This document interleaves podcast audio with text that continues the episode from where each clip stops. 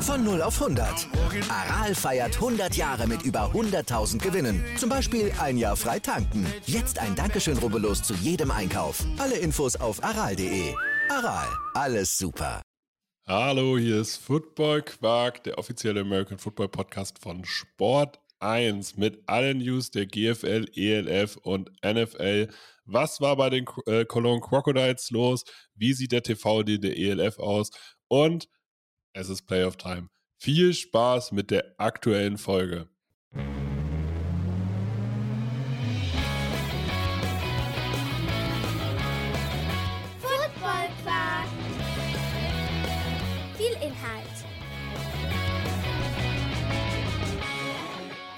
Masse.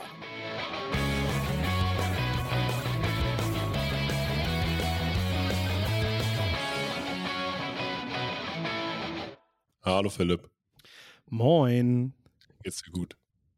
Mir geht's sehr gut, ja, natürlich. Bist du ein bisschen gehypt? Es ist Playoff Week. Es ist Draft Season. Sorry, sorry. Draft Nerd, sorry, aber es ist halt so. Ja, du hast dich auch mehr dafür, hast dich mehr dafür gefallen, was haben die Houston Texans da gemacht? Was hat äh, sozusagen, wie kann man dieses Spiel gewinnen? Äh, okay, vom Headcoach fand ich es richtig lustig, muss ich sagen. Also wie er, wie er sich einfach gefreut hat, so äh, bin rausgeflogen, aber äh, ihr pickt hier nicht an eins. Ähm, muss man schon sagen, Lavi Smith, geiler Typ. Also für das Lächeln, also das war ein wissendes Lächeln, was er da rausgekloppt hat. Geiler Typ auf jeden Fall. Äh, das Spiel war ja auch komplett irre. Ich habe auf Twitter habe ich nur gelesen, Christian Schimmel, der macht auch was zum Draft und so, ne? Und äh, moderiert, glaube ich, auch die, die Endzone, die deutsche Konferenz im Football. Da ist er auch Ko Kommentator und er schrieb nur, ähm, wer bis zum Draft halt irgendwie Querschießen tut und irgendwie zu laut mal zu irgendeinem Thema ist, der bekommt als Strafarbeit äh, die Aufgabe, ein Essay zu schreiben über dieses Spiel, über die Leistungen dieser beiden Teams. So, weil es war einfach bekloppt. Ey. Aber ich finde es lustig. Also sowas finde ich lustig. Aber es war noch viel, viel mehr los. Auch bei, äh, auch bei Football Quark war eine Menge los. Die Folge mit Volker Schenk ist online. Und auch mit beiden Audiospuren online. Sie war mal acht Stunden online für, mit nur einer Audiospur. Das war auch spannend. Äh, als ich dann da selber mal reingehört habe, habe ich so gemerkt, hä? Was ist da los? Warum höre ich nur mich hier selbst reden? Ja, kommt davon, wenn man beim Schneiden die eine Audiospur mutet und das, die ganze äh, Datei dann exportiert, ohne sie wieder anzustellen. Wirklich gute Folge tatsächlich. Also, äh, das denkt man ja gar nicht, wenn man Volker Schenk halt nur über Pro7 kennt und über das, was er über Football macht, äh, was da alles so hinter diesem Mann steckt, tatsächlich. Ja, Coole ich, Folge. also ich war auch tatsächlich, ähm, also wir haben, glaube ich, irgendwie drei Stunden gequatscht oder so. Das war echt spannend, äh, weil man sich mit dem Mann echt gut unterhalten kann. Also die Folge ist sozusagen so das, was, wir, was mal so zwischendrin mal passiert ist, was aber ähm, echt, also wirklich ein richtig toller Typ. Mit dem, also mit dem kannst du dich, glaube ich, auch, keine Ahnung, den ganzen Tag beim äh, in einem Café hi- hinsetzen und einfach unterhalten über Gott und die Welt. Das ist Wahnsinn. Auch, äh, ist auch da wieder bisschen behind the scenes, was, was man im Fernsehen alles nicht so sieht. Von daher, hört da rein. Lohnt sich. Wir arbeiten weiterhin an auch an solchen Formaten. Ähm, wir haben jetzt natürlich auch letzte Woche dann vier Folgen rausgehauen, aber weil wir nur vier, weil vier Folgen nicht rei reichen, machen wir diese Woche acht. Stars von morgen sind jetzt am Dienstag schon online gegangen. Heute in der Nacht von Dienstag auf Mittwoch kommt diese Folge der GFL, ELF und NFL News, weil jetzt hier auch das Internet mal funktioniert. Ähm, deswegen kommt diese Folge hier ein bisschen später, aber ist auch vom, von der Sinnhaftigkeit her auch gar nicht so verkehrt, weil diese Woche bringen wir auch sechs Folgen zur NFL, zu den NFL Playoffs. Immer Matchup-Folgen. Worauf kommt es an? Damit ihr gut informiert in die erste Playoff-Woche dieses Jahres geht. Habe ich das vernünftig zusammengefasst? Hast du, ja. Man könnte noch sagen, dass jede Folge nicht drei Stunden dauert, ähm, aber es äh, sozusagen Spotify-Algorithmus freundlich, äh, sollen es 20 Minuten Folgen werden. Mal gucken, ob es klappt. Wir strengen uns an. Deswegen fangen wir auch hier jetzt einfach mal an. Also auch hier vielleicht gar nicht wundern, obwohl ich immer, wenn ich hier irgendwie sage, dass die Folge nicht so lang wird, ne, dann wird sie immer lang. Deswegen will ich gar nicht irgendwie sagen, dass sie nicht so lang wird.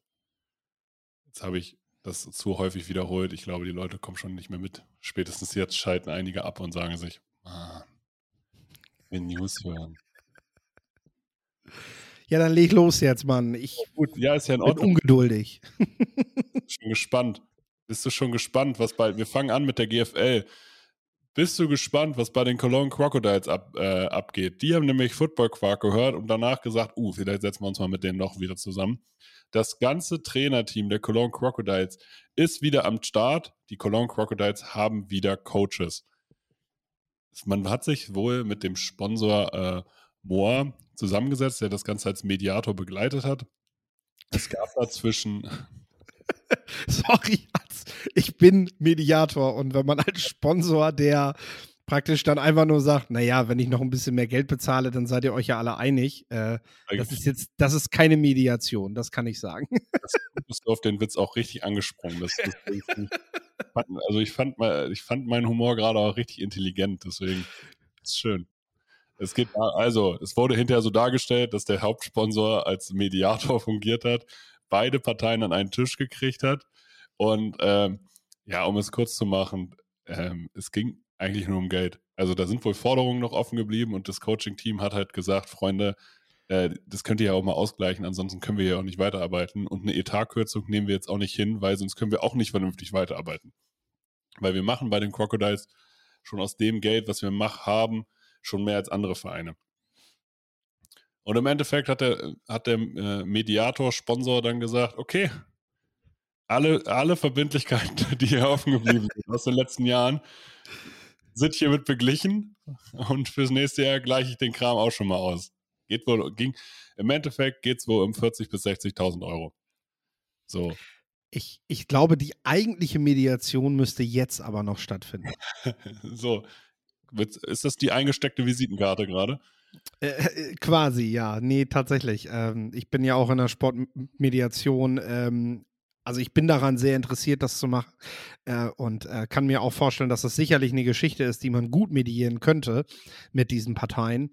Ähm, aber es ist keine Win-Win-Situation, wenn man einfach mit Geld den Deckel drauf hält. Also das kann ich mir zumindest nicht vorstellen, dass hier jetzt alle Wogen geglättet sind und nicht beim ersten kleinen Ausscheren äh, direkt die Party aber mal richtig losgeht. Naja, prinzipiell ist bei sowas halt immer wichtig, dass einfach gewonnen wird. Also sobald, solange das Team gewinnt äh, und das Team erfolgreich ist, ähm, wird da keiner irgendwie ausscheren oder keiner einen Mund aufmachen. Aber ähm, es ist, also es wird ja jetzt halt natürlich einfach, und das wird den Trainern nicht gerecht, äh, so dargestellt, hey, was sind das für Leute, die jetzt haben sie ein bisschen, haben sie mal ihr Geld nicht gekriegt und dann äh, schme schmeißen sie sofort alles hin und üben sozusagen ihre Machtposition dem Verein gegenüber aus. Ähm, Finde ich ehrlich gesagt schwierig, weil äh, die Trainer auch für eine Leistung über Jahre hinweg auch honoriert werden und sich da auch einen Ruf äh, aufgebaut haben. Und sie jetzt darzustellen, als wenn sie sozusagen, als wenn sie die Bösen wären, obwohl sie ja ihrer Verpflichtung auch nachgekommen sind, indem sie halt ein gutes Programm auf die Beine gestellt haben. Ähm, ich schwierig. Und wir reden jetzt nicht darüber, dass äh, Sean McVay sechs bis sieben Millionen zu wenig sind und er deshalb lieber zum Fernsehen geht für 20, äh, sondern wir reden hier von, ja, von mehr oder weniger Aufwands, Aufwandsentschädigung. Ne? Wir wissen, was GFL-Coaches ungefähr verdienen und auch in Köln verdienen und äh, das sind keine, keine Jahresgelder, von denen ich meine Familie satt kriege, in, in der Regel. Genau, also die, äh, das sind alles Nebenberufe in irgendeiner Form und deswegen, ja, kann ich nur sagen, äh, schön, dass es in Köln weitergeht. Das ist immer hilfreich, äh, dass es einfach, dass man eine Kontinuität im Coaching-Staff hat. Wir haben es hier erwähnt, es wäre ein riesiger Verlust gewesen für die Cologne Crocodiles und damit auch für die GFL. Ähm, und so würde ich das Ganze halt einfach mal sehen. Genau das ist die gute Nachricht. Die Crocodiles spielen dieses Jahr GFL und äh, das, ist, das ist das Wichtigste. Und äh, was man langfristig macht, das müssen die Parteien einfach noch miteinander ausmachen. Genau. Machen wir weiter. Die Lions haben fleißig Spieler verpflichtet. Ich würde das einfach mal so runterrattern. Ja. Äh, die New Yorker Lions aus Braunschweig verpflichten das schwedische Linebacker-Talent Alexander Eschagi. Der wird Tiefe ins Linebacker-Korb bringen. Dann verpflichten sie den Briten Running Back, die Wayne Obi. Er ist ein 110 Kilo schwerer Running Back und ist wahrscheinlich dann auch eher für die harten Yards äh, zuständig. Dann verpflichten sie noch einen anderen Briten, den O-Liner Dion äh, Mutsawanemoto, der jetzt schon ein richtig starker, äh, ein richtig starker Name. Der war schon in Finnland aktiv, bei den Burning Thunder aktiv und bei den Düsseldorf Panthern. Und ein alter Bekannter kommt wieder, Alan Steiner, der Neuseeländer, der schon bei den Rebels war, bei den Monarchs war, aber auch 2019 bei den Lions gespielt hat. Unglaublich guter Typ, in der Zwischenzeit auf einer Farm gearbeitet, aber das ist so, das, der Typ ist einfach Farmer Strong. Ne? Also der Typ ist einfach von Natur aus stark. So, und wir sehen hier die Lions bei allem, was ich so gehört habe, aber die rüsten auf. Also gerade was Importe angeht, das ist schon doll, wenn du jetzt hier noch, ne, wenn du einen europäischen Running Back hast, also die O-Line mehr oder weniger jetzt aus Importen voll machst, weil ich habe auch was anderes gehört, der Frederik Schollmeier wechselt zu den Hildesheim Invaders. Also auch da, ein Eigengewächs geht dann den Weg nach Hildesheim. Ähm, man weiß nicht, okay, sagt er sich, okay, ich sehe hier keine Perspektive zu spielen. Oder sucht er einfach eine neue Herausforderung. Auch das kann ja sein, weil der Weg Hildesheim Braunschweig ist jetzt nicht so weit. Trotzdem, man weiß jetzt, also so viel, also alleine jetzt diese vier Euro-Importe oder Neuseeländer, der einfach kein Ami ist, ähm, das ist eine Ansage. Das ist eine Ansage an die Liga und das geht ja wahrscheinlich auch so weiter. Also ich glaube, die Lions waren mit dem äh, Abschneiden im letzten Jahr einfach nicht zufrieden. Und jetzt gerade mit den, also Kim Kutschi und Troy Tomlin zusammen, ich glaube, die wollen ordentlich aufräumen in der GFL. Wie ist deine Einschätzung? Ach, ich soll doch was sagen. Ja, aber ja, du sollst nicht zu jedem Punkt was sagen, also nicht zu jedem Spieler, ob der jetzt ist oder Insgesamt, okay, insgesamt. Ja, ähm, äh, es, es war ja eigentlich schon zu, zu erwarten, nachdem, nachdem die letzte Saison so gespielt wurde. Ähm, ich habe mich gerade, als ich zugehört habe, nur gefragt, brauchen die Dichter eigentlich noch? Deswegen bin ich ja hier. Deswegen, deswegen, machen wir acht, deswegen machen wir acht Folgen in einer, in einer Woche. so. Weil du dich wieder ins Gespräch bringen willst oder? Äh ich brauche das, ich brauche mich nicht ins Gespräch bin. Ich bin im Gespräch. Okay, okay. Sage ich jetzt mal so. Nein, ich glaube, man redet da nicht über mich. Alles gut, alles gut. Ich will dich auch nicht ärgern. Dann redet man über Football Quark. So. Das ist hier, das ist hier nämlich das Statement. Das ist eh das Wichtigste. Allgemein steht Football Quark über allem. Ne? Richtige Football Quark-Hörer wissen das auch. Ja. Ähm, weil nur weil GFL-Coaches nicht von ihrem, äh, von ihrem Projekt da leben können, heißt es nicht, dass wir es nicht können. so. Einfach, einfach, das lassen wir einfach mal so stehen. Die Saarland Hurricanes verlängern mit Jonathan Roebuck. Äh, der Safety war letztes Jahr von der Concord University D2 aus West Virginia gekommen und bleibt somit in Saarbrücken. Auch das finde ich gut. Kontinuität auf den Importposten. Tut auch der GFL gut, einfach aufgrund dessen, weil es einen Wiedererkennungswert gibt. Von meiner Seite aus war es das mit der GFL. Mm, Verlängerung? Ja, Verlängerung, genau. Die äh, Verlängerung äh, wird in der GFL eingeführt ab dieser Saison. Stimmt, hast recht. Sorry. Jo, alles gut, alles gut. Also äh, vorbei sind die Unentschieden, äh, so zumindest der Plan, denn ähm, es wird nach den College-Regeln gespielt und die besagen, dass du äh, kein Unentschieden am Ende hast, sondern dass es so ist, dass du erstmal von der oh, ich will es jetzt nicht genau falsch sagen, aber ich meine, es ist die 35-Yard-Linie, die gegnerische 35-Yard-Linie, an der du startest, deinen Drive beginnst und versuchst zu scoren. Das machst du jeweils zweimal und wenn das äh, wenn das quasi rum ist, dann gibt es nur noch äh, sogenannte Two-Point-Conversions. die du ausspielst, quasi wie eine Art Elfmeterschießen. Also das ist dann richtig kribbelig. Ähm, da ist dann quasi nur ein Snap und entweder kommst du in die Endzone oder eben nicht. Und äh, das entscheidet am Ende eben darüber, ob du das Spiel gewonnen hast oder nicht. Also vorbei die Zeiten des Unentschiedens. Finde ich gut. Finde ich super, ich hasse Unentschieden. Das ist, das ist auch richtig seltsam. Also wirklich, das, das ist tatsächlich was Europäisches, was ich nicht verstehe. Unentschieden beim Sport.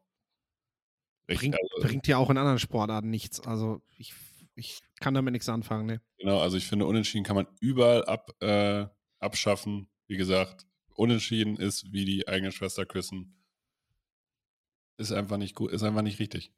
So. Richtig, genau. Kommen wir jetzt zur ELF. Hier gibt es einen neuen TV-Vertrag. Der wurde ordentlich jetzt gerade promoted. Die ELF bleibt für weitere drei Jahre bei Pro7 Max. Das heißt, sie geht nicht weg wie die NFL, sondern sie bleibt äh, bei, RAN, äh, bei RAN ELF, könnte man jetzt bald sagen, ne? ja, quasi. Ich glaube, den Hashtag haben sie auch schon. RAN 11, ja. Ja. Dann ist er, hat, hat er sich einfach noch nicht durchgesetzt, weil ich habe gedacht, ich wäre gerade richtig kreativ. Hast du echt gedacht? Schade, da muss ich dich enttäuschen. Ja, nee, so ganz gedacht habe ich es mir nicht, aber, äh, aber man könnte sich, man muss, sich, man muss sich an dieses Wording, finde ich, immer noch gewöhnen. Auf jeden Fall 30 Spiele live und exklusiv auf Pro7 Max.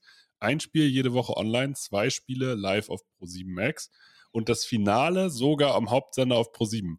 Und der dass die jetzt bei RAN NFL im Livestream da mal ein Spiel zeigen. Das finde ich jetzt gar nicht so, dass ich sage so wow. Und auch zwei Spiele sage ich noch, ja, okay, komm, ja, ist jetzt auch nicht so wild. Aber das Finale auf Pro7 zu zeigen, das ist ein Meilenstein. Das ist tatsächlich das Ding an dem, äh, an dem äh, Vertrag. Ähm, ich kenne natürlich keine finanziellen Modalitäten, aber das ist das Ding an diesem Vertrag, wo ich sage, krass, das ist ein Hauptsender, das ist kein Spartensender, das ist nicht irgendwas, so das ist nicht Eurosport 2, sondern das ist Pro7, das ist, äh, da ist, ist, laufen normalerweise Joko und Klaas. Und ähm, liegt vielleicht auch an der Uhrzeit, dass Pro7 da natürlich auch eher mal sagt, hey, äh, hier können wir vielleicht sowas mal ausprobieren, ob, so, ob das einfach funktioniert, das, äh, ob der Sport an dieser Stelle halt funktioniert. Ende September an einem Samstagnachmittag, an einem Sonntagnachmittag, äh, ne? also das ist jetzt auch das ist nicht Primetime, auch für Pro7 nicht, aber trotzdem cool. Auf jeden Fall. Also, das ist, das ist praktisch ein Game Changer, wenn du so willst. Äh, Pro 7 Max verirrst du dich in der Regel nicht hin, wenn du nicht gezielt etwas suchst. Ich habe auch ehrlich gesagt äh, vor der NFL diesen Sender, diesen Sender kaum gesehen. Musste, als die National Football League dahin kam, auch erstmal gucken, wo habe ich den überhaupt gespeichert. Äh, ja, dann, wo liegt der überhaupt? Da, äh, WWE lief ja die ganze Zeit und äh, Dragon Ball.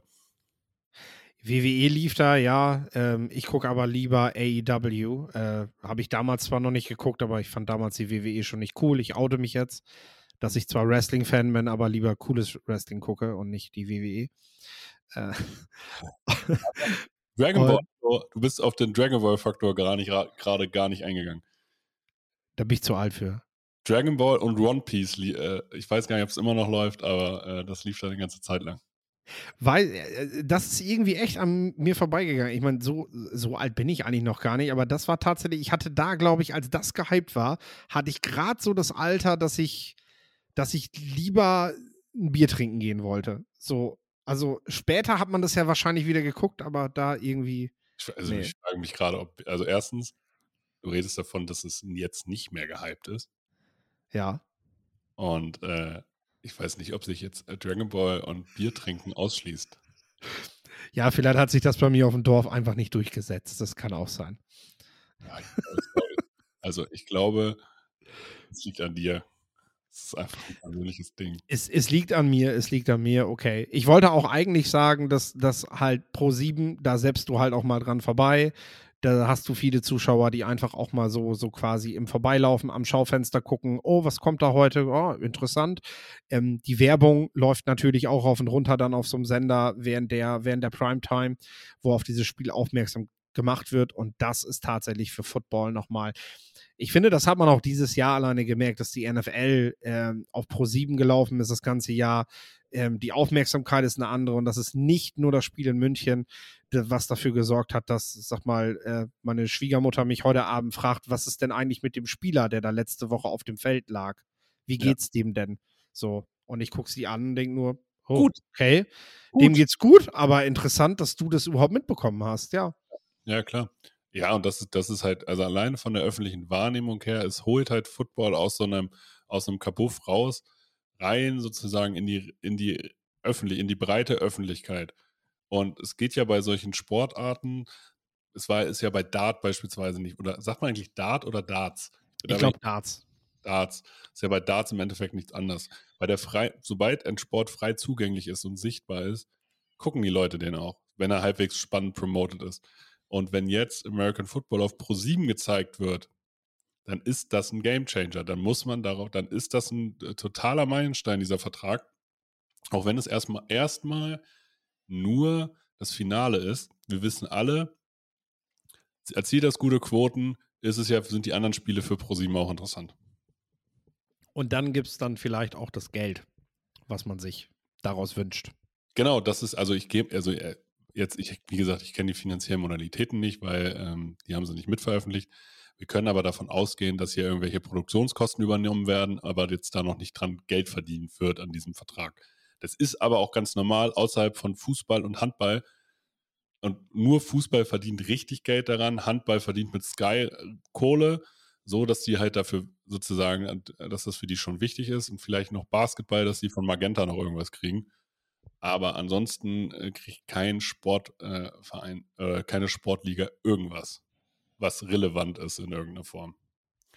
Und an wirklich zusätzlichen monetären Leistungen.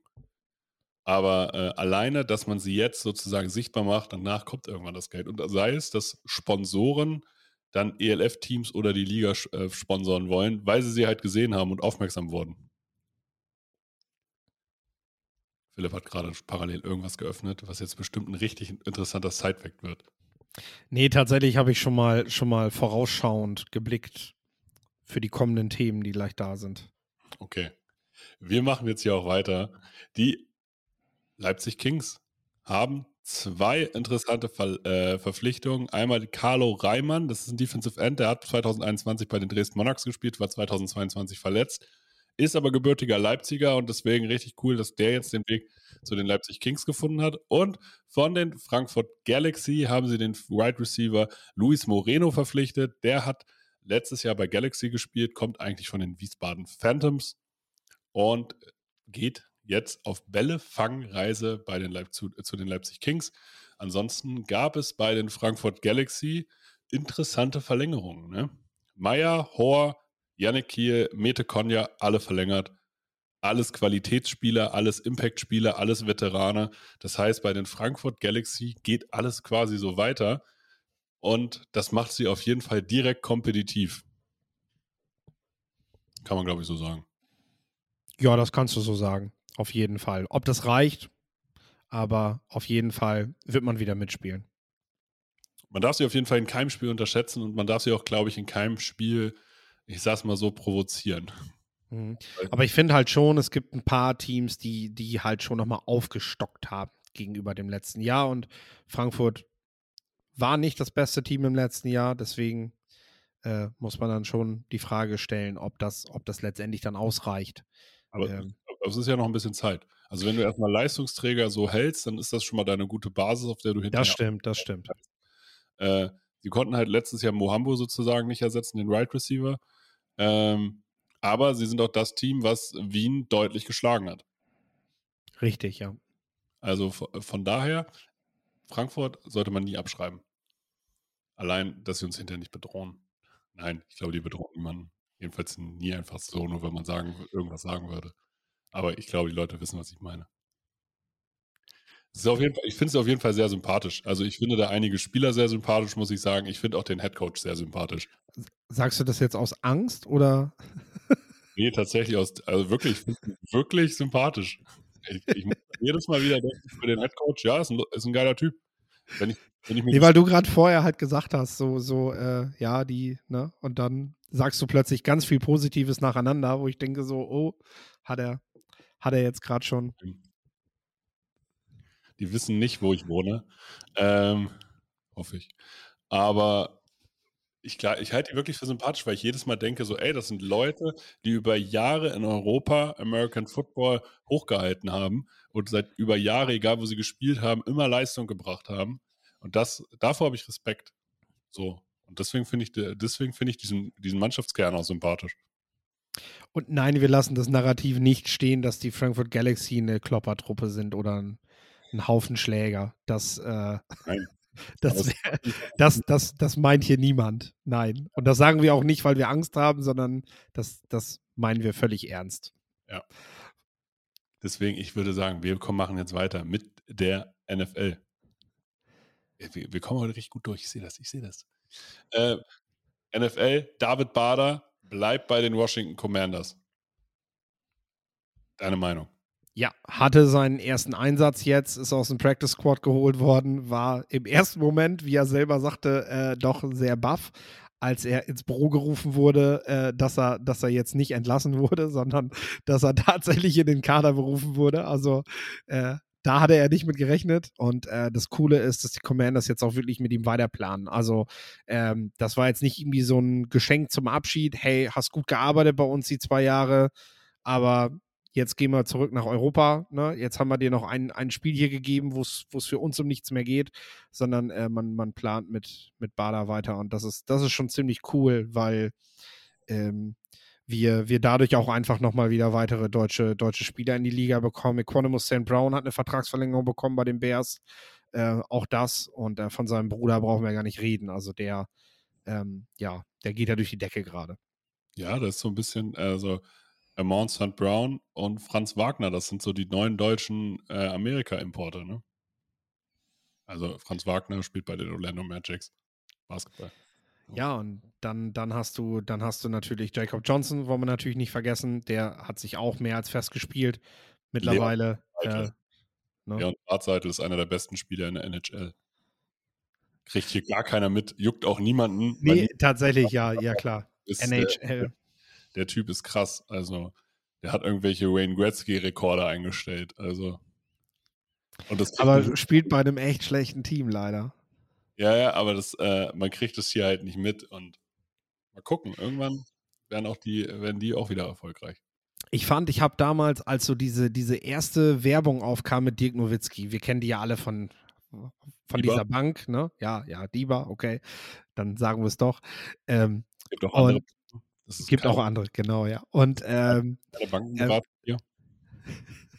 da hat man ja so ein bisschen damit gespielt, dass der, dass den in Deutschland noch nicht so viele kennen. Also das war ja so ein bisschen der Gag dabei, ne? Und äh, als diese Werbung rauskam, war ich in den Staaten und habe das dann mal so auf YouTube halt halt gezeigt. Die haben sich, die haben sich halt schlapp gelacht, so, ne? Und ich sage, ja, es ist aber tatsächlich so. In den USA kennen mehr Leute Dirk als äh, Leute in Deutschland mit Nowitzki anfangen können. Das ist halt leider so. Und die, was? Das geht doch nicht so, ne? So, ja, gut. Dann spätestens, als er, als er ähm, die Meisterschaft gewonnen hat, hat sich das auch alles geändert. Ne? Ich glaube, mittlerweile können viele mit seinem Namen was anfangen. Und vielleicht ist das auch das, was, was drei Seite letztendlich noch fehlt. Ne? Der, der, der wirkliche Titel, nicht die Einzelspielerauszeichnung, die er jetzt ja schon bekommen hat. Ähm, und dann könnte Eishockey auch tatsächlich, Ranz hockt ja auch so ein bisschen drauf. Ich meine, die zeigen ja die NHL Die jetzt regelmäßig. die National, also Nowitzki war halt dann gut, als sie, glaube ich, WM Bronze geholt haben und EM Silber sogar. Ähm, und die Eishockey-Nationalmannschaft ist halt tatsächlich echt stark. Mhm. Und American Football hat keine Nationalmannschaft, deswegen ist das in Deutschland halt schwierig. kriegt man das auch nicht mit. Auf der anderen Seite kommen vom College äh, kommen halt auch wieder Talente. Also wo wir jetzt gerade dabei sind, Kilian Zierer ist beim NFLPA Collegiate, Bo- nee, ähm, der ist beim East-West Shrine Game, genau. Damit hat er auch die Chance, wenn er sich dort gut bewährt, noch eine Einladung zum Senior Bowl zu kriegen. Und Lorenz Metz hat auch für den Draft deklärt. Also beide werden auf jeden Fall dabei sein. Und von dem, was man bisher hört, auch beide bisher eine Tag-3-Prognose. Lorenz Metz noch so ein bisschen auf der Kippe. Aber die Athleten kommen immer noch über die, über die Combine. Also ja, da haben wir auch gute Chancen, nochmal wieder zwei weitere deutsche Spieler demnächst zu erleben. Ja, ich bin, sowas finde ich halt spannend. Und das, es waren noch nie so viele deutsche Spieler auf dem College. Das ist halt auch immer ein Zeichen, äh, dass der Sport immer relevanter wird und äh, damit hier auch sichtbarer. Ja, und du kannst mir halt auch nicht erzählen mit, ja, denn die deutsche Fahne und was spielt das für eine Rolle, ob da ein Deutscher auf dem Feld steht und so. Ja, ich, ich bin auch kein, ich bin auch kein Patriot, darum geht es nicht. Aber ein Sport wird für für Menschen attraktiver, wenn, wenn, wenn Leute, mit denen man halt eine gewisse Beziehung hat, weil die Sprache dieselbe ist oder so, halt da ist. Ne? Ich meine jetzt mal ganz ehrlich, wie viele Leute gucken sich am Sonntagmorgen Rodeln an um 9 Uhr und sehen eigentlich nur dabei zu, wie eine Uhr langsam hochläuft, weil mehr verstehen die von diesem Sport nicht. Aber das ist halt eine deutsche Fahne neben der Uhr und äh, das ist halt dann manchmal einfach das Prinzip, so, so blank wie es ist, damit ein Sport größer wird. Wie viele Leute ähm, gucken Formel 1 wegen Michael Schumacher. Oder dann halt wegen Sebastian Vettel. Haben das, ja. Ja, also und ähm, da, als, als die dann halt so, als Vettel nicht ganz erfolgreich war, Michael Schumacher schon weg war, äh, also nicht mehr aktiv war in dem Sinne, haben das dann nicht geguckt. Und das, dann ist es jetzt wieder ein bisschen durch Mick Schumacher und Drive, to, äh, Drive to Survive, äh, also über Netflix halt wieder mhm. bekannt geworden, aber der Zugang war halt sozusagen der nationale Erfolg eines, äh, eines Landsmannes. So. Spielt für mich persönlich auch keine Rolle oder, oder kaum eine Rolle. Ich glaube, gar keine kann man nicht sagen, ähm, wenn es darum geht. Aber äh, trotzdem darf ich mich dann auch für einen Herrn Bader natürlich freuen, dass er, dass er das jetzt packt und äh, sich ja. als Deutscher durchsetzt da. Das ist, aber, das ist aber auch Teil der Strategie auch von Ligen. Das darf man ja auch nicht vergessen. Die NBA äh, hat sozusagen eine, unglaublich viele Europäer in, als, als Spitzensportler da, also als Spitzenspieler innerhalb der Liga. Da sind, wenn man sich die MVP-Kandidaten angucken, äh, dann sind das Europäer. Ähm, und das ist immer auch eine, eine Marketing, Marketingfrequenz, dass dann halt jemand aus anderen Ländern da dann sozusagen die Fahne für die ganze Liga hochhält. Das ist ganz normal und das hat nichts mit Patriotismus zu tun sondern es ist einfach nur ein Zugang, den eine Liga, ein Sport in den, in den Markt sozusagen findet. Warum ist Yao Ming 2002 von den Houston Rockets als First Pick äh, weggegangen? Natürlich, weil er 2,29 Meter groß war, aber auch weil er Chinese war. weil das ein riesiger Markt ist. Aber ja, machen wir weiter hier mit der NFL. Ich sollte dir ein Stichwort geben. Gesundheitszustand Hamlin. Jetzt kommt deins. ja, okay. Ähm, ja, wir haben ja, wir haben ja gerade schon angedeutet, da meine Schwiegermutter ja sich nach seinem äh, gesundheitlichen Befinden erkundigt hat, was ich echt irgendwie ganz witzig fand. Ähm, äh, Damar Hamlin ist äh, auf dem Weg der Besserung, ist mittlerweile wieder in Buffalo. Ähm, alle Geräte sind abgestellt worden. Er wurde nicht mehr intubiert. Er hat sich ähm, per Videomessage an, an sein Team gewandt, auch an die NFL. Es wurde am Wochenende groß zelebriert und es gibt so die Ärzte keinerlei Folgen aus dieser ganzen Geschichte. Also kann man eigentlich nur hoffen, dass Dama Hamlin sich von dieser Geschichte jetzt erholt und er tatsächlich sogar wieder Football spielen kann. Also. Ja, aber das ist, das ist krass. Der wurde zweimal wiederbelebt. Ja. Sieht man auch da wieder, was sind das für Körper, in denen NFL-Spieler stecken. Also. Ja, auf jeden Fall musst du schon ziemlich zäh sein, äh, um, um das durchzustehen. Also es hilft, sowas mit 25 und nicht mit 60 zu haben, sicherlich. Und wenn du dann auch noch in einem sehr sportlichen Körper steckst, ähm, das auf jeden Fall, ja. Also ja, bisher nur gute Nachrichten rund um Damar Hamlin, äh, besser als es viele erwartet haben. Und äh, ja, wir wünschen, glaube ich, von hier aus weiter gute Besserung und äh, ja, würden uns echt riesig freuen, wenn es wäre einfach eine coole Story, wenn Dama Hamlin zum nächsten Saisonstart irgendwie wieder auf dem Feld steht äh, und das macht, was ihm halt sein ganzes Leben lang sehr viel Spaß gemacht hat. Ne? Definitiv. Dann gab es den Black Monday, den wir hier wahrscheinlich nicht äh, außen vor lassen sollten. Es gab Trainerentlassungen in der NFL. Lavi Smith haben wir schon angekündigt. Bei den Houston Texans hat sein letztes Spiel nochmal gewonnen. Ich finde ehrlich gesagt, was die Houston Texans mit Coaches machen, nicht in Ordnung, weil man hat eigentlich schon vor der Saison gesagt, na, ist das wieder so ein Run and Done. Äh, man hat sozusagen, wollte, eigentlich wollte man ihn gar nicht haben. Man hat ihn dann im Nachgang irgendwie dann doch befördert. Dann hat er es ein bisschen zu gut gemacht. Äh, so wie Kali es letztes Jahr eigentlich auch zu gut gemacht hat. Und ich weiß ehrlich gesagt nicht, hätte man Kali nicht einfach zwei Jahre geben sollen. Lavi Smith wäre Defense Coordinator geblieben. Äh, und man hätte sie jetzt einfach beide noch rausgekickt. Das wäre auch eine Möglichkeit gewesen. So machst du dich ja, finde ich, als Franchise auch einfach für neue Coaches, die ja jetzt unterschreiben sollen, auch nicht interessant. Weil, äh, wenn ich die Wahl habe zwischen einem Team, was halt jahrelang an einem Coach festhält, oder einem, die jetzt zweimal hintereinander einfach einen erfolgreichen, in Anführungsstrichen, Coach oder einen verdienten Coach einfach nach einem Jahr vor die Tür setzen, ich weiß es nicht. Ja, du machst dich nicht gerade attraktiv für Trainer. Vor allem jetzt hast du auch noch den Second Overall. Das heißt, du kannst auch nicht damit werben, dass der Trainer als Begrüßungsgeschenk sich seinen ersten Spieler im Draft aussuchen darf, seinen Quarterback sehr wahrscheinlich.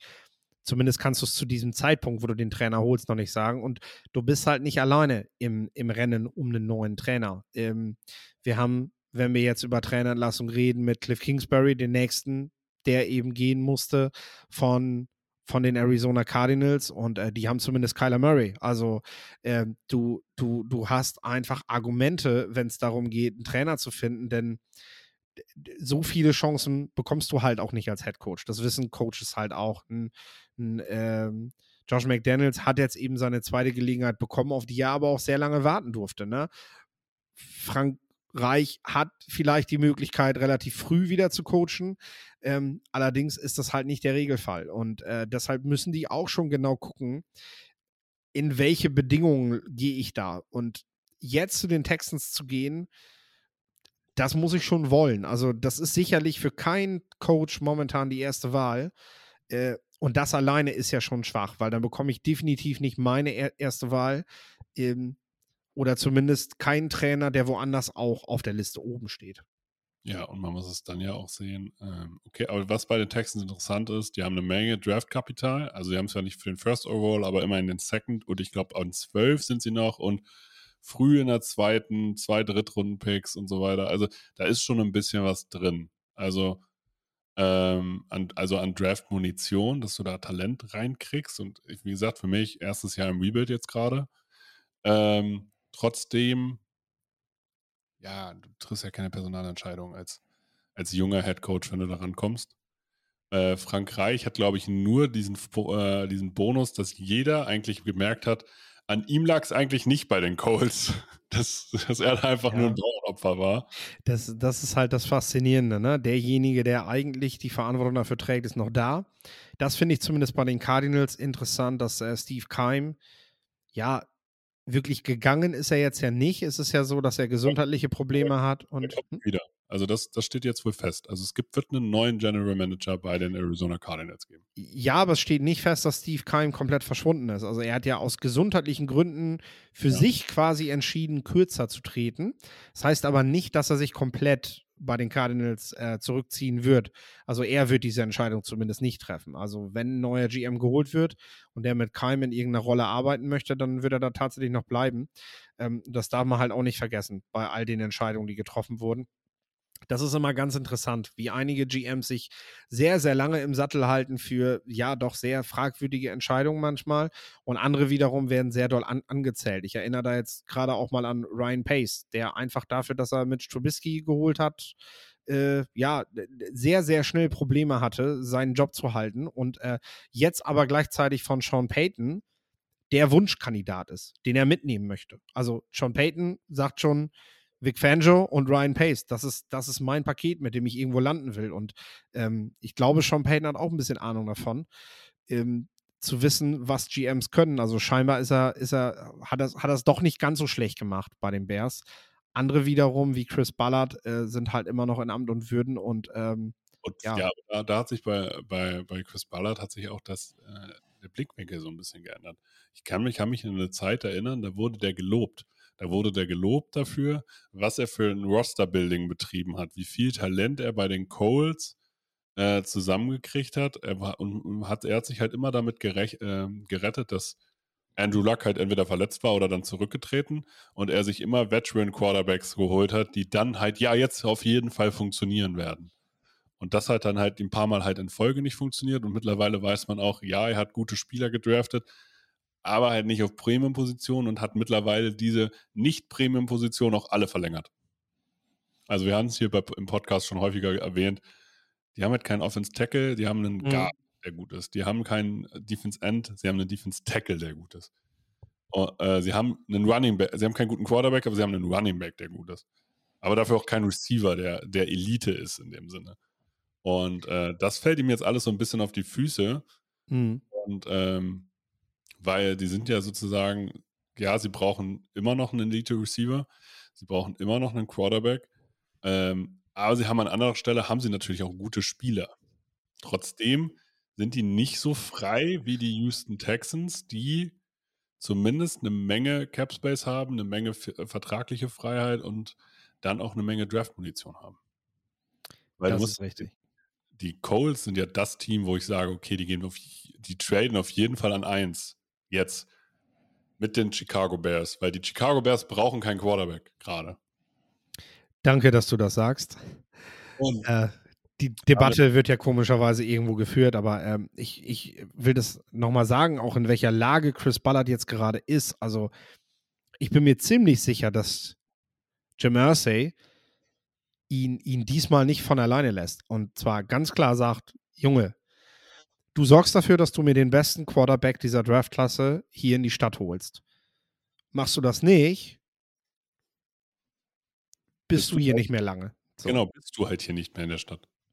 So. Von, von daher, das, das kann ich absolut nachvollziehen. An dieser Stelle muss man halt jetzt auch gucken, wer wird da Coach. Ne? Und dann hast du immer noch den Posten in Denver frei, der ja auch irgendwo relevant ist. Und bei den Carolina Panthers. Und auch die, und da sage ich noch bei den Panthers, das ist eigentlich spannend. Die haben eine gute Defense, die haben gute Waffen mittlerweile, die O-Line ist okay. Die brauchen eigentlich nur einen Quarterback und ein bisschen Verstärkung der O-Line. So, aber so, da sage ich, da kannst du relativ fix, glaube ich, mit, mehr, mit weniger Anpassungen ein kompetitives Team aufbauen. Das ist natürlich leicht gesagt, man braucht nur noch einen Quarterback. Ne? Das ist natürlich eigentlich das, das, die, das größte Thema für ein Team bei der Kaderbildung, einen Quarterback zu finden. Auf der anderen Seite befinden sich die Panthers aber in einer Division, wo, sobald Tom Brady wechselt, praktisch alle einen guten Quarterback brauchen. Wir wissen noch nicht, was aus Desmond Ritter wird. Wir wissen, die Saints haben momentan keinen, keinen guten Quarterback und wir wissen, die Buccaneers werden, sobald Brady da weg ist, halt auch erstmal keinen guten Quarterback haben. Also Und die Carolina. Panthers picken jetzt an neun ähm, und haben zumindest, können den äh, jungen Quarterback dann in ein Mhm. System packen, wo er sehr, also DJ Moore ist für mich ein sehr guter Receiver, aber er auch noch weitere Waffen hat und Mhm. gute Defense dahinstellen, die noch jung ist. Ja, und mir ist tatsächlich die Verbindung zu Frank Reich schon sehr stark. Also äh, mit, mit der Vorgeschichte, dass er damals Quarterback da gespielt hat. Die Fans scheinen das sehr, sehr gut zu finden gerade. Man darf nicht vergessen, dass der, dass der Teambesitzer noch nicht, noch nicht ewig dort im Amt ist und eben auch sehr darauf abzielt, ja, ähm, dort zu gefallen, sage ich mal, damit dieses Team eben auch endlich wachsen kann, weil er möchte ja eigentlich in die Top 5, Top 10 der, der, der, ja, der, der reichsten Franchises letztendlich auch aufsteigen und nicht nur sportlich, sondern eben auch wirtschaftlich in einer Boom-Region schlechthin. Also Charlotte ist halt gerade die Region, die, also da ziehen halt gerade sehr, sehr viele hin, weil da sehr, sehr viele Jobs sind, sehr, sehr viele gute Jobs sind. Und ähm, das, das, das könnte tatsächlich schon passen. Das könnte, könnte, könnte wahrscheinlich das erste Signing schon direkt sein. Und das wäre für die Panthers halt auch echt ein Vorteil, wenn sie in diesem ganzen Coaching-Gerummel halt auch direkt erstmal irgendwie relativ zügig ihren Headcoach schon gefunden haben, bevor die anderen immer noch auf der Suche sind und irgendwelche Gespräche führen. Das, das wäre schon mal ein Statement, wenn sie Frankreich tatsächlich da schon landen können. Ja, und ich glaube, Frankreich ist auch jemand, der, ähm, der beliebteren. Also wo man halt wirklich sagt, es ist nicht Sean Payton, ja, aber wenn du Frankreich holst, sagst du, okay, hey, äh, das ist schon ein Statement. Dann sind noch ein paar Koordinator entlassen worden. Downing von den Titans und Joe Woods. Ähm, hier muss man natürlich sagen, Koordinator werden schneller mal ausgetauscht. Siehst du halt, also wir können ja auch bei, bei Lavi Smith, Click, äh, Cliff Kingsbury, aber auch Downing und Woods, siehst du die auch schon schnell wieder irgendwo? Also Cliff Kingsbury habe ich jetzt neulich gehört, Offense Coordinator bei den Patriots. ja. Und als Fan sofort gedacht, äh, ja, äh, will ich so unterschreiben, kann man einfach machen. Ja. Ähm, also ich habe tatsächlich zwei, zwei Wunschszenarien, ohne dass ich irgendeine, irgendeinen Verweis darauf habe. Lovey Smith müsste jetzt eigentlich eine Beraterfunktion bei den Chicago Bears bekommen. Also das äh, nicht nur, weil er ihn in First Overall beschert hat, sondern weil diese Beziehung auch immer noch da ist zu Lovey und äh, er kommt aus demselben Coaching-Tree wie Matt Eberfluss. Die Defense braucht auf jeden Fall noch Akzente. Der aktuelle Defensive Coordinator soll wohl bleiben, scheint aber doch noch nicht so ganz zu greifen. Ich glaube, so ein, so ein, so ein, so ein Berater, der einfach schon viel gesehen hat, äh, der auch die Tampa Duke Defense halt als Schlüssel hat, äh, könnte da sicherlich helfen. Und zu Cliff Kingsbury, ähm, ich hab's, hab's, äh, also ich bin, bin immer sehr großer Fan von Mike Leach gewesen, der einfach ein Type gewesen ist im Football und äh, der jetzt ja leider verstorben ist vor kurzem. Und die Mississippi State University benötigt einen neuen Head Coach.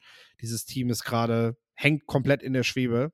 Und Cliff Kingsbury ist, ist quasi das Ziehkind von Mike Leach, wenn man so möchte. Also der hat alles von dem gelernt. Und ich, ich würde mich tierisch darüber freuen, wenn Cliff Kingsbury das zu einer Herzenssache macht. Ähm, hier an der Stelle Mike Leach an der Mississippi State zu beerben und halt erstmal irgendwie dafür sorgt, dass das wieder in, in, also dass das Ding halt gut im Fahrwasser bleibt und sich darüber auch erholt und wieder einen Namen macht, um dann zu gucken, wo es für ihn weiter hingehen kann. Äh, ich sehe Cliff Kingsbury in der Zukunft sowieso eher als Head Coach an einem großen, namhaften College. Mhm. Ich sehe sowieso eher mit seiner Philosophie dort seine Perspektive, denn er braucht bestimmtes Spielermaterial für seine Philosophie und das ist in der NFL halt nicht so leicht umsetzbar. Da baust du so einen Kader nicht mal eben äh, um 180 Grad um binnen der Offseason, während du im College über das Recruiting eigentlich ja gut, wenn du Spieler A nicht kriegst, kriegst du Spieler B, der aber in dieses System passt. Also du kriegst halt immer sehr gut Spieler, die genau dahin passen, wo du sie brauchst. Und äh, ich glaube, das passt zu dem, was Kingsbury mitbringt, wesentlich besser. Und Mike Leach hat es ihm ja auch irgendwo vorgemacht und ist seinen Lebtag am College geblieben und er war dort auch sehr erfolgreich. Okay. Haben wir sonst noch was? Was, was ist noch in der NFL passiert? Ich glaube, das ist die Ruhe vor dem, äh, vor dem Playoff-Sturm. Ja, 14 Teams sind drin. Ähm, wir haben, glaube ich, die Sensation mit den Detroit Lions gehabt, die die Packers dann obwohl sie selber nicht mehr reinkommen konnten, noch geschlagen haben. Und äh, dadurch sind die Packers raus, die Seahawks drin, die, äh, die auch schon kaum noch dran glauben konnten. Geno Smith mit einem herzzerreißenden äh, Talk noch so an der Seitenlinie mit einer mit einer Reporterin, äh, die, also der, der halt das alles mal reflektiert hat, was dieses Jahr eigentlich passiert ist äh, in seiner Karriere und äh, was das für ihn bedeutet, kann man sich auf jeden Fall mal angucken. Ähm, denn äh, der, der, der Mann nimmt nichts einfach nur so mit. Äh, der weiß ganz genau, was der dafür getan hat, dass er in den letzten, ich glaube, mittlerweile zehn Jahren seiner Karriere äh, dann jetzt endlich dahin gekommen ist und, und er hat das Team in die Playoffs gebracht. Er ist nicht irgendwie jetzt als Backup nochmal für zwei Wochen reingekommen oder so, sondern der war Starter das ganze Jahr und ich glaube, das hat Geno Smith niemand zugetraut, dass er nochmal über eine Saison als Quarterback ein Team in die Playoffs spielen kann. Ich habe den Seahawks auch nicht die Playoffs zugetraut. Vor der Saison. Ich habe vor der Saison gesagt, Leute, äh, das wären fünf Siege oder so. Ja. Und habe mich über den Quarterback Room lustig gemacht. An dieser Stelle, sorry. so muss man einmal sagen. Alles, was jetzt kommt, ist Zusatz. Ne? Also äh, ich gehe jetzt immer noch davon aus, dass die nichts in den Playoffs reichen, äh, reißen. Aber es, die sind in die Playoffs gekommen und das hatte ich nicht gedacht. Das ist wahrscheinlich mit die größte Überraschung auf jeden Fall. Wenn, wenn man jetzt zu dem, äh, mit dem vergleicht, was sozusagen vor der Saison gedacht wurde, äh, sind die Seattle Seahawks Respekt. Also muss man auch mal dazu sagen. Hast du irgendeine Überraschung, wo du sagst, ah, ich vor der Saison nicht mitgerechnet? Also, dass die Card Cardinals hatte ich auch nicht, ich hatte sie nicht so stark. Dass die Las Vegas Raiders nicht stark sind, das habe ich sogar so getippt. Also tatsächlich hatte ich den Rekord sogar richtig. Ähm, das waren ja so Halbteams vor der Saison. Ähm, so. Äh, kein kein Playoff-Team, aber dass die Steelers 9-8 gegangen sind Mein, mein, grö meinen größten Respekt. Ist so. Muss man halt auch mal dazu sagen. Auch das Zumal TJ Watt über lange Zeit der Saison auch nicht dabei war, ne? Also, das muss man halt auch dazu sagen. und Kenny Pickett äh, mit einem Rookie-Quarterback, Mhm. dem man relativ schnell vertraut hat, aber der dann sich auch mal während der Saison entwickelt hat. Auch das muss man auch respektieren und anerkennen. Von daher war schon, es war eine spannende Regular Season mit vielen Spielen, die ich so nicht erwartet hätte. Am Ende des Tages sind jetzt natürlich die Teams auch in die Playoffs gekommen, wo man schon so ungefähr wusste, hey, die sind gut. Also jetzt so ein richtiges Team, wo man jetzt so sagt, hey, das ist irgendwie 12 und 5 gegangen, ohne, ohne Ankündigung. Das gibt es in der NFL nicht, aber es gibt halt immer mal wieder einzelne Spiele, wo man halt so merkt, so, oh, fuck, deswegen gibt es so wenig Perfect Seasons. Ähm, hast du irgendwen, wo du sagst, also Nick, für mich immer noch Nick Bosa jetzt als Defense äh, Player of the Year, sehe ich als, als Frontrunner drauf. Mit 18,5 Sacks nach einer Verletzung kann er sich den Comeback-Player auch gleich mitnehmen, oder? Ja, ich mag Micah Parsons. Ja, okay. Ja, aber ich finde Nick Bosa, also ich habe Nick Bosa vor der Saison auch gewählt. Ne? Also deswegen hätte würde ich mich einfach freuen, wenn der Pick auch mal klar geht. Weil Patrick Mahomes habe ich vor der Saison auch gewählt. Und da gibt es für mich kein Argument gegen, dass Mahomes nicht MVP wird. Nee, also manche sind bei Justin Jefferson, aber ich sag ganz ehrlich, keine 2000 Receiving Yards und auch nicht die Touchdowns. Also ich finde, wenn Wide Receiver mal wieder Most Valuable Player wird und ich habe nichts dagegen, weil ich finde auch, dass die Quarterbacks das in den letzten Jahren viel zu sehr dominieren. Aber dann muss es halt auch wirklich was übertrieben Gutes sein. Und äh, ähm, klar, Justin Jefferson, super krasse Saison gespielt, aber wenn du dir die Zahlen anguckst am Ende eben, ja, also das ist halt kein neuer Receiving-Rekord und es sind auch keine, Ja, keine Cooper, besonderen Touchdown-Zahlen. Hm? also Cooper Cup war letztes Jahr krasser, so von den Zahlen her in dem Sinne. Und der ist es nicht geworden. Und da muss ich halt dann sagen, okay, dann ist Justin Jefferson sehr gerne wieder Offense Player äh, of the Year, aber halt nicht MVP. Ja. Ansonsten Coach of the Year, dein, dein Tipp. Ich bin, ich, ich glaube, ich kenne, dass du immer noch Shanahan sagst. Ich bin immer noch bei Klar. Sirianni. Klar. Ich kann aber beide Sachen verstehen. Ich auch, ich auch. Dann müssen wir noch irgendwelche äh, Rookie of the Year, Offense und Defense, Ja, ähm, glaube ich. bitte? Offense ist, glaube ich, ziemlich tough, aber auch Defense. Da, es gab diese Rookie-Class an sich, hat mir richtig gut gefallen. Das kann man mal dazu sagen. Die hat richtig viel Tiefe. Ja, also bei der Offense bin ich bei Kenny Walker. Ähm, Seahawks, denn äh, ja, wir haben, wir haben, und das war vorher klar, wir haben eine richtig gute Receiver-Gruppe gehabt dieses Jahr.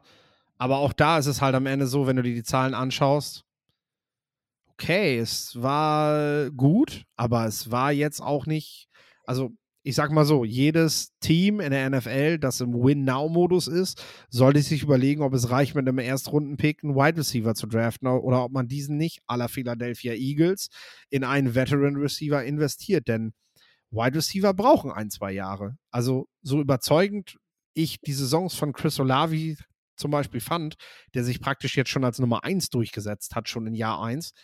Es ist halt keine MVP-würdige Saison eines, also nicht Rookie des Jahres würdig. So. Ähm, und bei der Defense bin ich bei South Gardner. Ja, also an South Gardner kommt keiner vorbei, glaube ich. Äh, weil er jetzt schon ein Elite-Corner ist, seit Day One.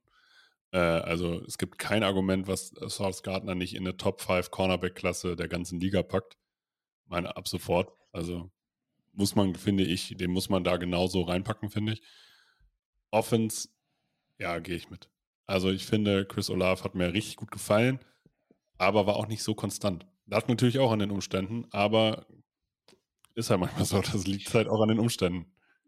so ist das Geschäft gerade, ne? Und ich, ich, sage auch noch zu South Gardner, äh, alleine wenn man sich anguckt, in was für einer historischen, in was für einem historischen Cornerback-Jahrgang, der sich da jetzt gerade durchsetzt. Also Derek Stingley, Trent McDuffie, Kair, Kair Elam, ähm, dann eben South Gardner, Tarek Woolen, Roger McCreary. Also es sind, es sind so, so viele wirklich. Bitte? Marcus Jones. M- Marcus Jones, ja, doch, vor allem auch über seine Special Teams. Also es sind so viele tolle, gute Cornerbacks in diesem Jahr dabei gewesen. Ich mein, ein Stück weit, ich will mich da auch selber loben, äh, habe ich, hab ich, das, hab ich auch, äh, habe ich das auch kommen sehen, dass, dass das wirklich ein guter Jahrgang ist. Ähm, aber wenn du da dann praktisch nochmal in dieser Form rausstichst, wie South Gardner das dieses Jahr getan hat, dann ist das nochmal besonderer, als wenn du einfach der beste Cornerback des Jahres gewesen wärst in irgendeiner anderen Draftklasse. In diesem Sinne, das war, glaube ich, die Folge, die News-Folge der Woche der GFL, ELF, NFL. Wenn euch diese Folgen gefallen, folgt uns bei Instagram, bei Twitter, auf allen möglichen Kanälen. Teilt diese Folge, teilt sie über äh, an eure Freunde, an eure Footballgruppen etc. pp. Es war mir ein Blumenpflücken. Philipp, das letzte Wort hast du. Hat mit keinem der, der vorherigen Themen was zu tun, aber Devin Hester gehört in die Hall of Fame. Wie viele Kaffees waren es heute schon? Kaffee spielt im Leben vieler eine sehr große Rolle. Und das nicht nur zu Hause oder im Café, sondern auch am Arbeitsplatz. Dafür gibt es Lavazza Professional. Kaffee am Arbeitsplatz, der genauso lecker schmeckt wie in eurem Lieblingscafé. Die perfekte Kaffeelösung für jede Art von Unternehmen. Klein, mittel, groß. Ihr habt auf jeden Fall einen Kaffee, der schmeckt. Die richtige Motivation für eure Arbeitstage. Alle Infos zu Lavazza Professional findet ihr auf lavazzapro.de mit allen Kaffeelösungen für euer Büro.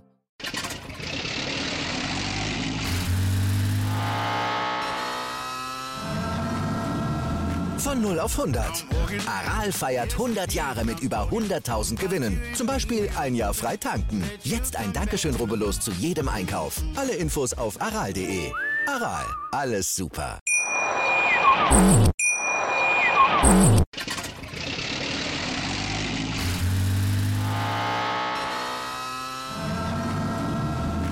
0 auf 100. Aral feiert 100 Jahre mit über 100.000 Gewinnen. Zum Beispiel ein Jahr frei tanken. Jetzt ein Dankeschön, rubbellos zu jedem Einkauf. Alle Infos auf aral.de. Aral, alles super. Wie viele Kaffees waren es heute schon? Kaffee spielt im Leben vieler eine sehr große Rolle. Und das nicht nur zu Hause oder im Café, sondern auch am Arbeitsplatz. Dafür gibt es Lavazza Professional. Kaffee am Arbeitsplatz, der genauso lecker schmeckt wie in eurem Lieblingscafé. Die perfekte Kaffeelösung für jede Art von Unternehmen. Klein, mittel, groß. Ihr habt auf jeden Fall einen Kaffee, der schmeckt. Die richtige Motivation für eure Arbeitstage. Alle Infos zu Lavazza Professional findet ihr auf lavazzapro.de mit allen Kaffeelösungen für euer Büro. Ich habe mich natürlich schockverliebt, weil die war wirklich ganz, ganz klein. So begann die Mensch-Hund-Beziehung zwischen Christina und Tierschutzhund Frieda. Und wie es danach, nach dem ersten Moment der Verliebtheit, so weiterging und welche Klippen es danach zu umschiffen galt, das hört ihr in der neuen Ausgabe von Iswas Dog, dem Podcast für harmonische Mensch-Hund-Beziehungen. Ist was, Dog? Mit Malte Asmus. Überall, wo es Podcasts gibt.